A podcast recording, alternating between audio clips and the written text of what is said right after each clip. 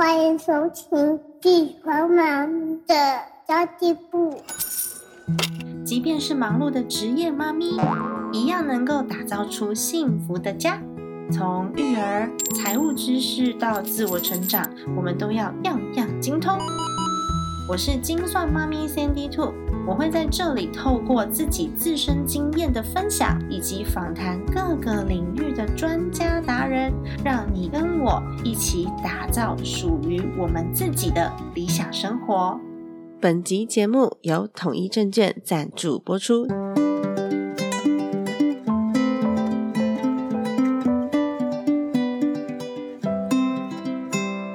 大家都很熟悉 ETF 指数型的投资，但是你有听过 ETF 吗？一天是一个蛮新型的工具，所以呢，就连我 CND Two 我都没有去触碰过 ETN。但是我觉得毕竟是新的商品嘛，我们都可以去了解一下这个商品适不适合自己，那它的投资属性又是如何。那么 ETN 其实就是直接追踪指数的证券商品。那购买 ETN 产品不代表你直接持有 ETN 所追踪的成分股，而是享有那个标的带来的报酬。简单来说，就是券商。商会拿投资人的钱，然后约定好给予追踪指数的报酬，而券商呢，他自己会依据避险的考量，他自己配置投资。那到了到期的时候，或是买回的时候，他可以支付投资人的金额是完全追踪指数表现来的，可能会比你的投资金额高，也有可能会比你的投资金额低。它不具备到期保本的功能，但是呢，有可能可以经由一个轻度的投资去买到你自己比较。感兴趣的产业，例如统一证券七月的时候发行了一档亚洲半导体的 ETN，就是亚洲半导体这个标的，它的股票代号是零二零零二五。那其实现在一张还不到九千块钱，它集结了台积电啊、韩国的三星啊、日本的威力科创等各方霸主。如果你真的对半导体产业非常的有兴趣，然后你又不排斥去了解一个新工具。那么就欢迎你可以点选资讯栏位喽。还是要再次提醒大家哦，现在的投资工具虽然说非常的多元化，也都很值得我们去了解，但是你绝对要清楚自己的投资属性，以及你每一笔钱现在规划的投资目的是什么，我们再去找相对应的工具哦。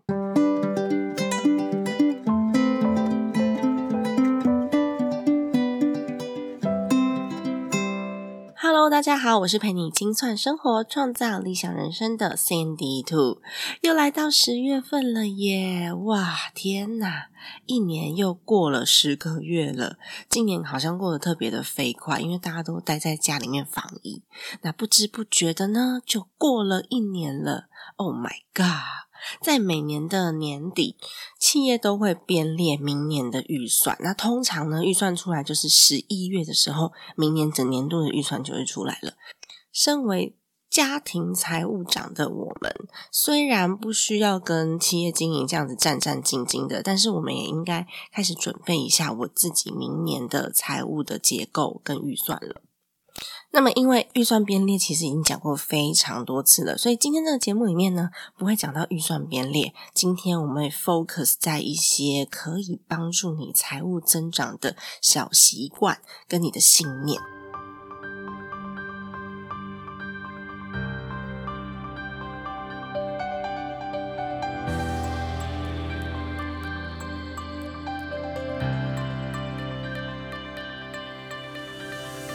有些人都会觉得，这些赚钱赚很多的大企业家，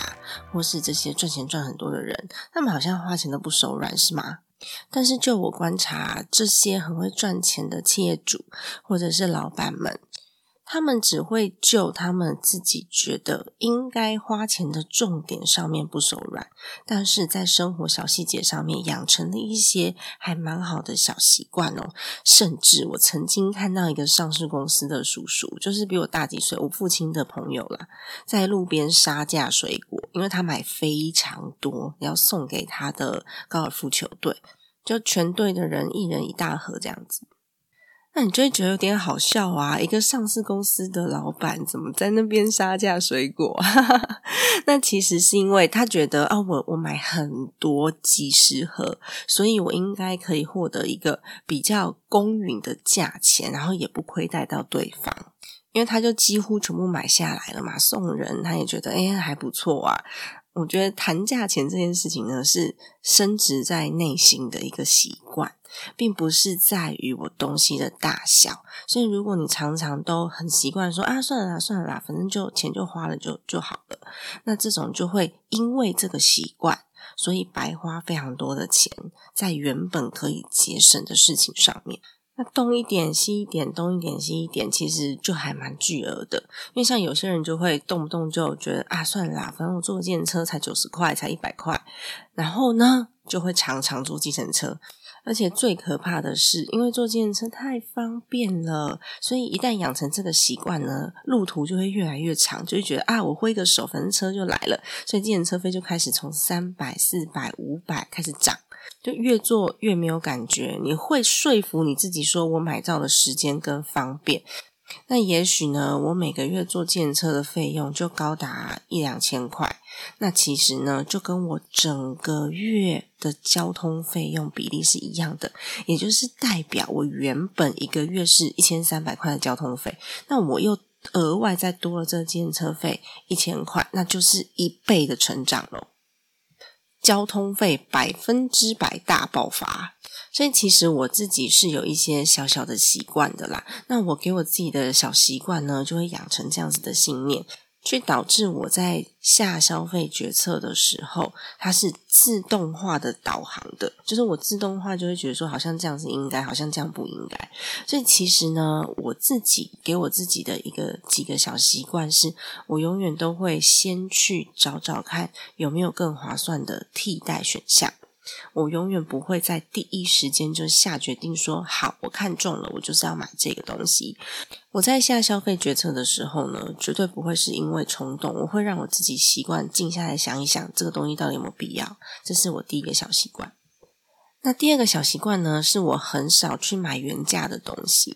因为通常价格之所以定的这么高，就是因为现在的人很喜欢看到折价这件事。就你定一个非高的价钱，然后呢，我给你很多的折扣券，这边也找得到折扣券，那边也找到折扣券，大家就觉得很开心，到处都有折扣。像我现在自己在贩售课程也一样啊，我如果跟其他单位合作的话，大家都在跟我要折扣，那我。是不是就会需要有一个空间，然后让大家去做这个行销操作？因为一开只有我自己一个人在贩售课程的时候，我并不需要让利给别人。但当我有合作对象的时候呢，我需要把大部分的利润让给合作对象。有可能我自己卖课一堂课是两千块的呃获利，但是呢，我给别人卖我一堂搞不好只有六百块，因为中间的隐形成本非常的高。那我们在定价的时候也是会这样哦，因为消费者。的习惯，我刚刚那个是因为厂商他们需要这样子的空间，但是消费者其实也很习惯这样的空间喽。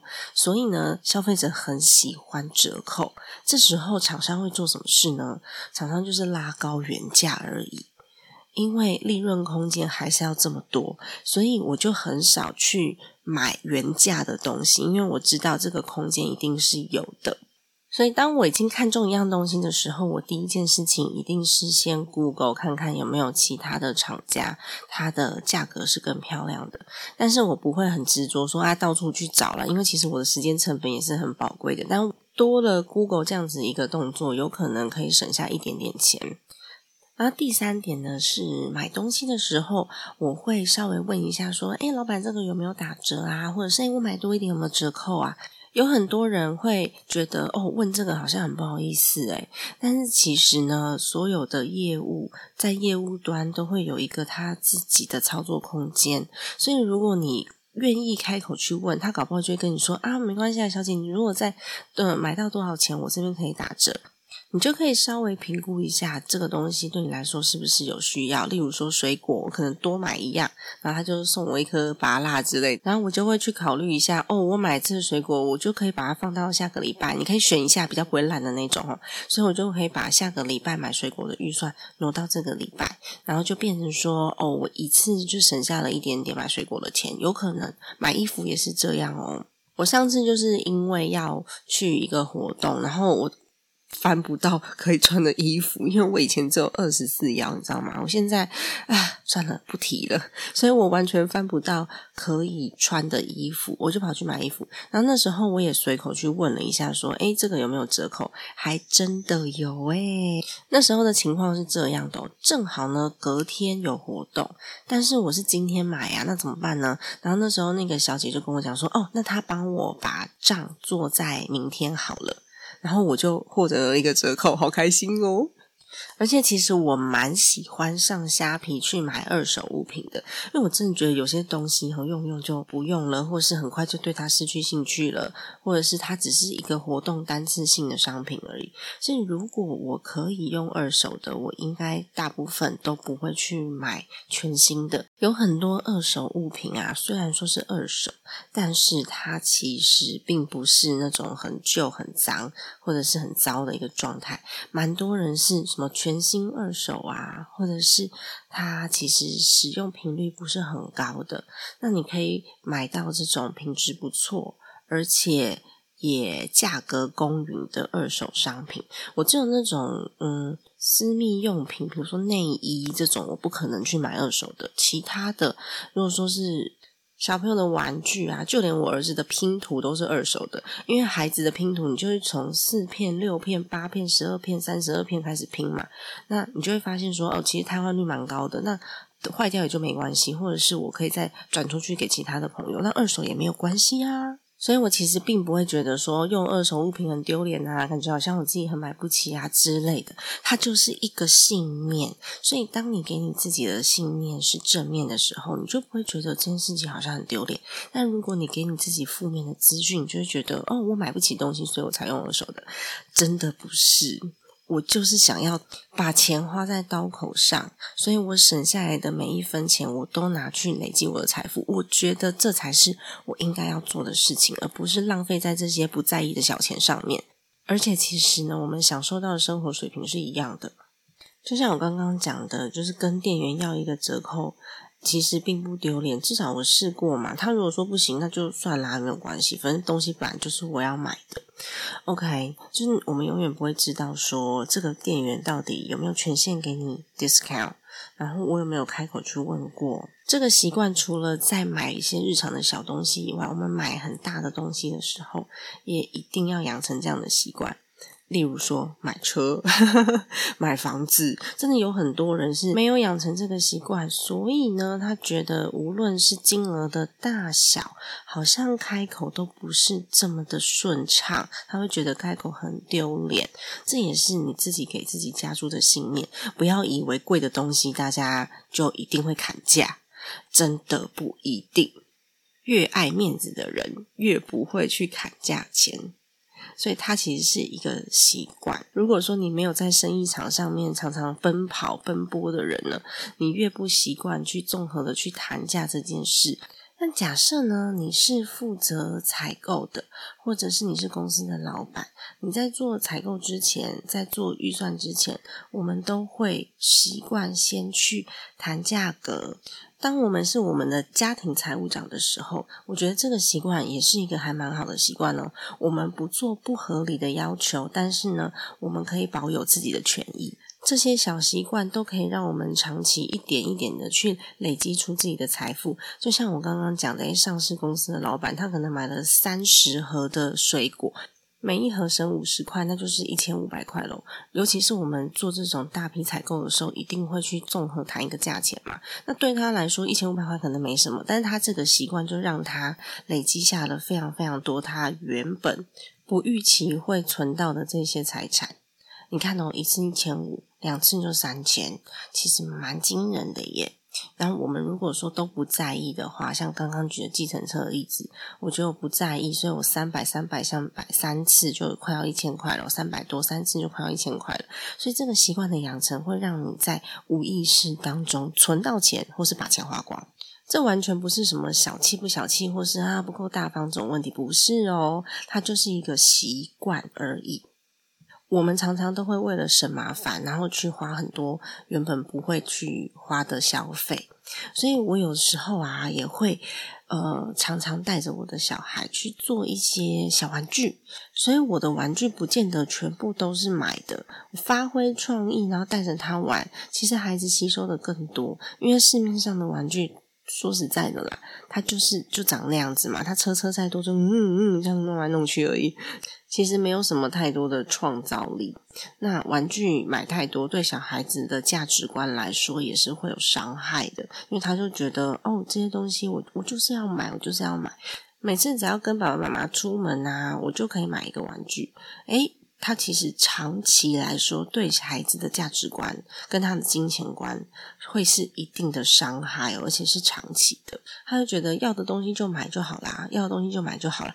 这个信念超级可怕，所以其实我在这期节目里面，我想要告诉大家，都是信念的养成，习惯跟信念的养成。我要的东西，我买就有了，这件事情也是非常可怕的。如果说我们可以第一个想到替代品，或者是第一个想到我有没有办法自己做呢？或许呢，我们达到的结果是一样，但是过程当中是非常美好的。有些事情可以自己做的，我们可以试试看自己做啊，把它当成一个好玩的 DIY 活动来做，然后试试看自己是不是有这个能耐。我觉得也蛮有趣的啦，尤其是带着孩子去挑战。不见得什么东西都要用买的，我可以自己做，然后当中的获得是更多的。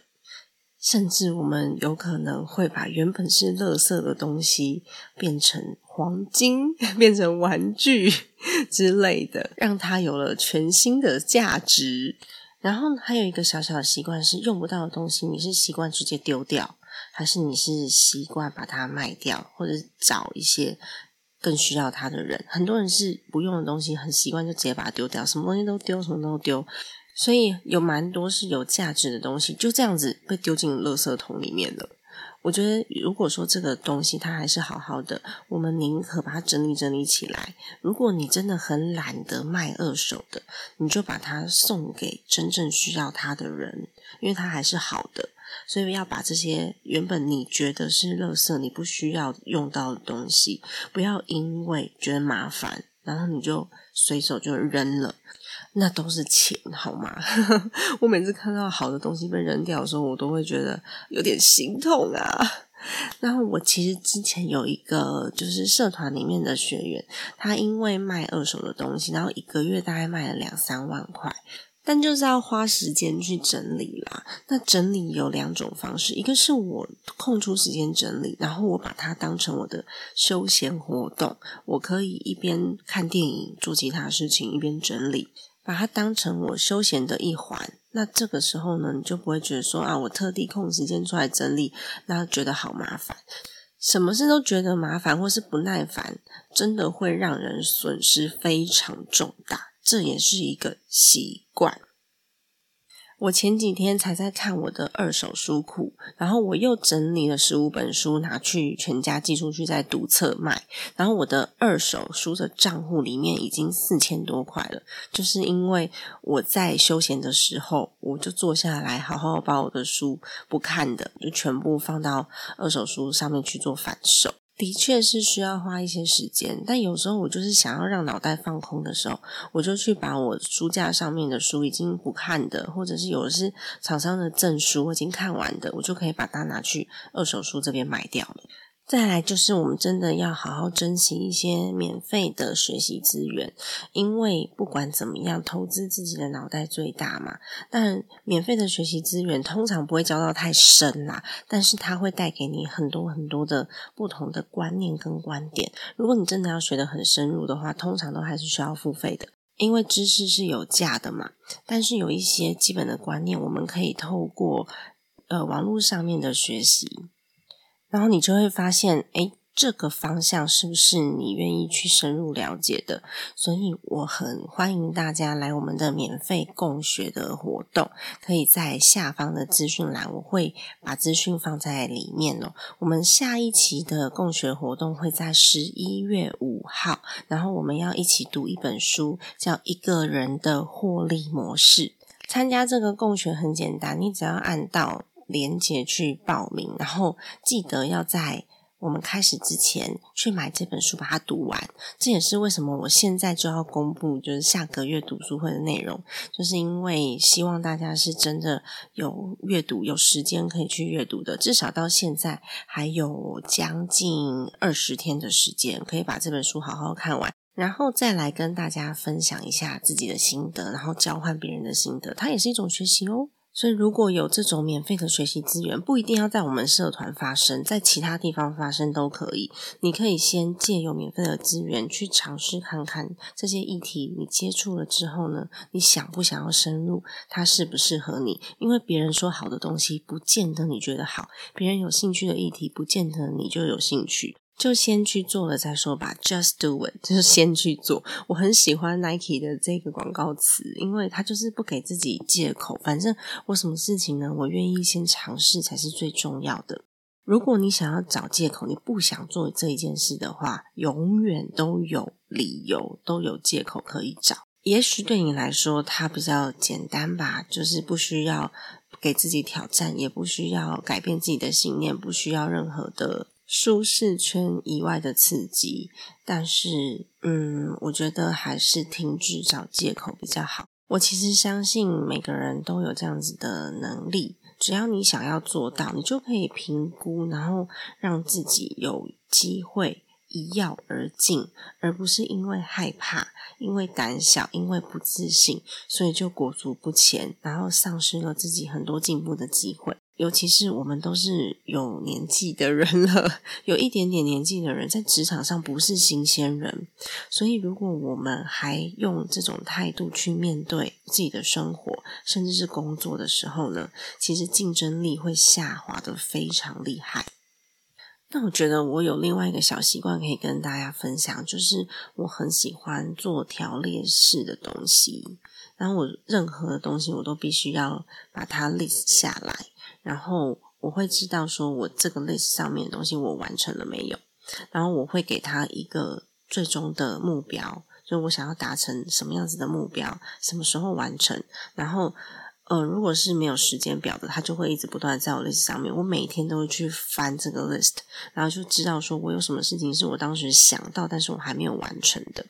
那它可以让我更有效率的去规划我每一天要做什么，不至于说哎事情一多。因为像我现在，因为虽然说我昨天的节目有讲，我十月十一号的时候跟朋友一起，然后我们做了一个平台，所以之后会有小帮手。但是之后就代表现在还没有，所以我们都要很知道自己怎么样才能产生高效的工作绩效、生活绩效，甚至育儿陪伴的绩效。你就会发现，在生活当中到处都有机会，然后到处都可以省到钱，然后这世界上有很多很好玩的事情，然后有很多的挑战值得发生。嗯，这个都是在改变我自己的思考习惯跟信念之后才有的事情。不管我今天赚多少钱，我都不会觉得省钱这件事情很浪费我时间，我都不会觉得说，哎，我买二手物品很丢脸，我都不会不好意思开口去索取我想要的权益，而且我也不会在完全没有考虑之下，我就把自己东西还很好的东西就这样子丢掉了，去浪费它的价值。然后，只要我有兴趣的议题，我就会先找免费的资源来试试看。例如说瑜伽课，有的时候会有什么第一堂有什么折扣之类的，我就会很愿意去试试看，让我自己会跨足的领域再更广一些，然后让我自己有更多学习不同事物的机会。即便那个东西我原本不喜欢，我也会愿意想要试试看哦。那试了，搞不好就真的不喜欢，也搞不好是跟我想象中的不一样，所以它都是你第一时间在决定要做不做、怎么做的习惯喽。好的，如果你要报名下一次免费的共学读书会的话，欢迎在下方的资讯栏，我会把资讯放在里面，只需要填写表单就好了。好的，今天的节目就到这边结束啦。如果你觉得今天本集节目对你来说有帮助的话，麻烦你帮我按一个五星好评，不管是在 Apple Podcast、Master Box 还是其他的平台上面都一样。做这样子的节目，就是希望被更多的人给认同，然后会让我获得相当相当大的成就感。嗯，如果它对你有帮助，我也希望你让我知道哦。好的，家庭理财就是为了让生活无余，分享这期节目，让更多的朋友透过空中打造属于我们幸福的家。我们下一集再见，拜拜。